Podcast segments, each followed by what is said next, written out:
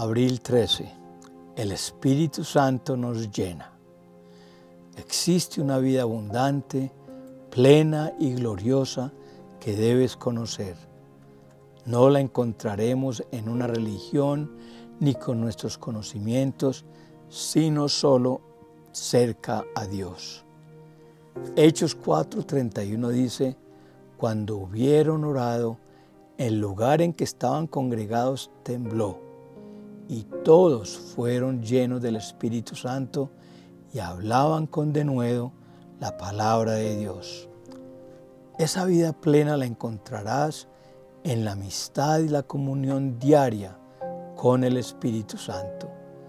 Claudio Freyton nos comparte en su libro titulado De Gloria en Gloria que cuando entendió que existía una relación íntima y profunda con el Espíritu Santo, comenzó a orar pidiéndole a Dios ese nivel de comunión.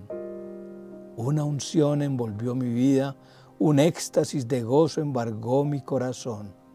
Comencé a vivir en santidad y a hacer la obra de Dios.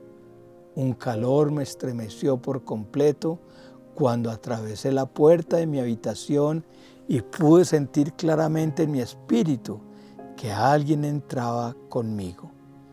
Mi relación con Dios jamás volvió a ser la misma desde entonces y su gloria empezó a manifestarse en mi ministerio de manera sorprendente. Cierro comillas.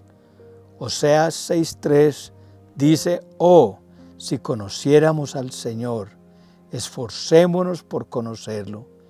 Él nos responderá tan cierto como viene el amanecer o llegan las lluvias a comienzo de la primavera.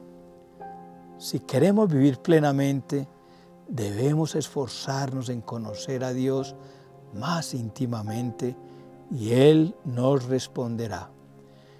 El apóstol Pedro durante tres años fue testigo de señales y milagros que hizo Jesús. El mismo día de su llamado, vio redes llenas por una pesca milagrosa y su llamado fue el de pescador de hombres. Con todo ello, negó tres veces a su maestro y cuando Jesús murió, regresó al puerto para continuar con su trabajo de pescador de peces. ¿Qué me enseña esto?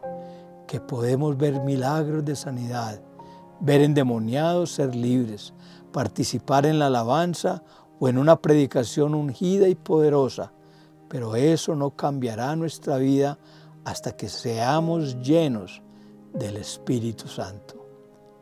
Dios te transforma en lo secreto porque es en tu búsqueda espiritual como la de esos 120 que esperaban la promesa del Padre reunidos y velando en oración que finalmente Pedro en su primera predicación ganó tres mil y fue pescador de hombres. Tú y yo necesitamos una experiencia donde el mismo Espíritu Santo nos llene. Hechos 6, 8 al 10 dice, y estaban lleno, y Esteban, lleno de gracia y de poder, hacía grandes prodigios y señales entre el pueblo. Entonces se levantaron unos de la sinagoga llamada de los libertos y de los de Sirene, de Alejandría, de, Cilicia y de Asia, disputando con Esteban, pero no podían resistir a la sabiduría y al espíritu con que hablaba. Esteban estaba lleno del espíritu.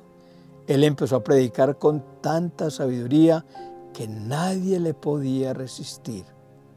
Cuando te dejes guiar por el Espíritu Santo y te llenes de su palabra, las personas que te escuchen no podrán resistir tus palabras, porque ellas irán con poder y con la unción de Dios. El Espíritu Santo nos llena de la unción de Dios. Isaías 61.1 dice, el Espíritu del Señor soberano está sobre mí, porque el Señor me ha ungido para llevar buenas noticias a los pobres. Me ha enviado para consolar a los de corazón quebrantado y a proclamar que los cautivos serán liberados y que los prisioneros serán puestos en libertad. Los discípulos fueron personas llenos de debilidad, pero todo cambió cuando el Espíritu Santo los tocó. Sus vidas empezaron a ser distintas. Comenzaron los milagros, las señales y las maravillas. Su caminar con el Señor se dividió en antes y después del Espíritu Santo. Ser llenos del Espíritu Santo no es una experiencia, es un caminar diario en el que empiezas a vivir lo siguiente. Primero, de nuevo para que las personas se conviertan al Señor al compartir la palabra de Dios. Salmos 16, 11 dice, me has dado a conocer la senda de la vida, me llenarás de alegría en tu presencia y de dicha eterna a tu derecha. Quizá te sientas débil y lleno de defectos y limitaciones. Quiero decirte que no importa lo nefasto de tu pasado, o si llevas en tu alma las marcas del dolor y la amargura, cuando el Espíritu Santo te llena, todo cambia.